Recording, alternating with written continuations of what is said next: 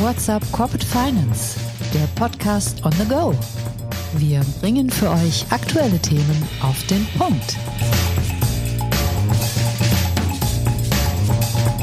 Heute begrüßt euch Isabella Alessa Bauer.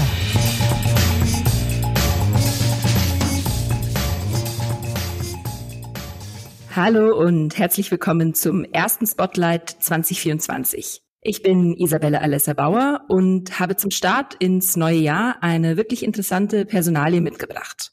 Zum Jahreswechsel ist Daniel Fehling als Equity Partner im Hamburger Team von GSK Stockmann gestartet. Er kommt von Luther und verstärkt bei GSK jetzt die Corporate und M&A Practice. Ich freue mich, dass er heute hier ist und ich bin gespannt zu hören, was er in seiner neuen Position vorhat. Daniel, schön, dass du da bist. Schönen guten Morgen. Freue mich, da zu sein. Du bist mit dem Jahreswechsel in die neue Aufgabe gestartet. Wie waren denn die ersten Tage, beziehungsweise, naja, e-, eher schon Wochen, kann man inzwischen sagen? Die ersten zweieinhalb Wochen, ja. Ähm, die waren ähm, sehr, sehr gut, muss ich sagen. Meine Erwartungen haben sich bis heute zumindest äh, bestätigt und ich bin auch ganz zuversichtlich, dass das so bleibt. Am Anfang ist natürlich schon auch viel äh, Einarbeitung in die Systeme dabei, ähm, neue Meta anlegen, äh, Mandatsvereinbarungen verschicken. Das ist das eine und dann aber natürlich auch intern die Kollegen kennenlernen. Ich hatte hier in Hamburg, ähm, hatten wir schon einen Partner-Lunch, was hier an den Standorten gepflegt wird bei GSK, was sehr schön ist. Ähm, also das Wort Partnerschaft äh, wird hier tatsächlich groß geschrieben. Ich war letzte Woche in München, habe da die Kollegen kennengelernt. Auch äh, da war dann am Freitag das Partner-Lunch, was sehr nett und angenehm war und ähm, auch dort die Kollegen sehr sympathisch. Habe dann natürlich auch Mandanten getroffen und Kontakte und genau, also ich glaube, dieser Mix aus internes Netzwerken und äh, die Kontakte und Mandate pflegen und denen ähm, allen sagen, äh, man ist nach wie vor erreichbar, bloß unter einer neuen E-Mail-Adresse und eine neue äh, Telefonnummer. Das ist so der Schwerpunkt der, der ersten Wochen gewesen und das wird wahrscheinlich auch noch ein paar Wochen andauern. Ja, aber es klingt doch schon nach einem Warm Welcome auf jeden Fall. Sehr schön. Mm, was hat dich denn überhaupt dazu bewogen zu wechseln? Ja, äh, die Frage wurde mir natürlich schon aufgestellt. Ähm, nach zehn Jahren bei Luther. Es lag jetzt auch nicht daran, dass mir bei Luther irgendwas großartig äh, missfallen hat, sondern es haben sich äh, Mitte letzten Jahres die Gespräche mit GSK ergeben. Es kam jetzt auch nicht über einen Headhunter, sondern eher über äh, private Kontakte. Und äh, wie das dann manchmal so ist, man geht in solche Gespräche rein und ähm, denkt sich, oh, kann man ja mal machen. Und ähm, die Gespräche hier bei GSK waren dann aber am Ende so positiv, dass ich ähm, mir gesagt habe, ich mache jetzt mal wirklich und wechsle nach zehn Jahren die Kanzlei. Was mir sehr gut gefallen hat ähm, bei GSK und, und in den Gesprächen war, dass man hier einen klaren Fokus hat auf Corporate M&A, PE und man diesen Bereich weiter stärken möchte. GSK ist ja, denke ich, allgemeinhin bekannt für, für Real Estate, Finance, Governance, kapitalmarktrechtliche Expertise und eben auch Corporate M&A und dort verfolgt man eine klare Strategie, diesen Bereich weiter auszubauen. Und ähm, das lässt sich ja auch belegen durch die Eröffnung des Luxemburger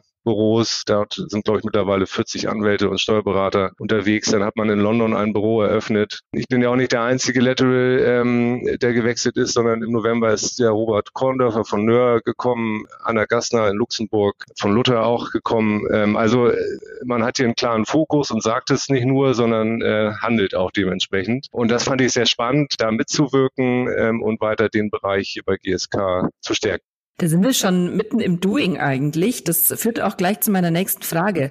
Was sind denn die Ziele, die Meilensteine, die du dir oder die ihr euch für das erste Jahr jetzt gesetzt habt?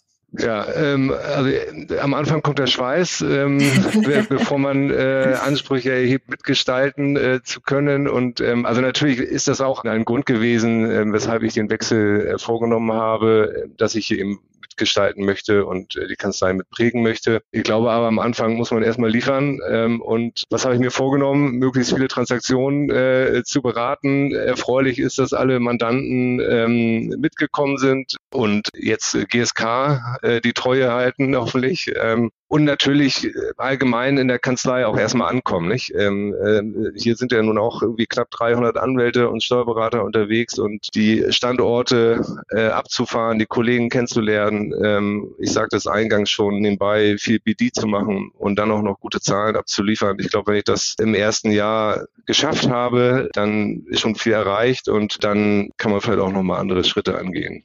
Okay, verstanden. Das Ganze hängt natürlich auch so ein bisschen davon ab, wie das Umfeld ist, in dem ihr euch bewegt. Ne? Hast du da eine, abschließend vielleicht eine Einschätzung, wie sich die verschiedenen Krisen, mit denen wir aktuell kämpfen, auf deine Mandanten auswirken? Also wie sind da die Erwartungen ans Geschäft?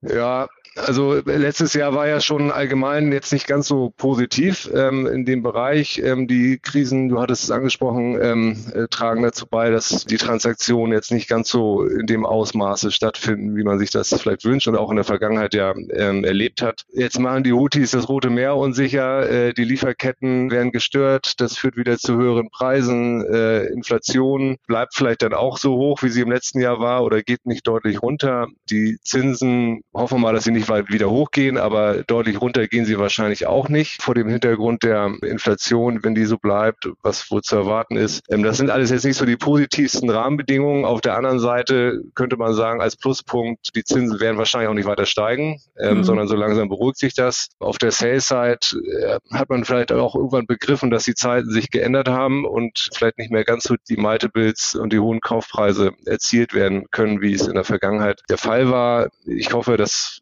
man sich da so langsam äh, annähert, äh, Sell und Buy-Side. Also die Buy-Side muss natürlich äh, mehr rechnen und in der Kaufpreisklausel wird man ein bisschen kreativer werden, Stichwort Earnouts, Exits, äh, zweite Exits und so weiter. Aber eben halt, ähm, dass die Sales-Side sich den neuen Rahmenbedingungen eben auch anpasst. Das denke ich, kann man erwarten. Und wenn man so mit den M&A-Beratern spricht, was ich auch in diesem Jahr natürlich schon gemacht habe, dann ist man da auch gar nicht so pessimistisch. Also es gibt wohl da doch einige Opportunitäten im Markt, die hoffen lassen, dass äh, man doch die ein oder andere Transaktion sieht und auch beraten kann.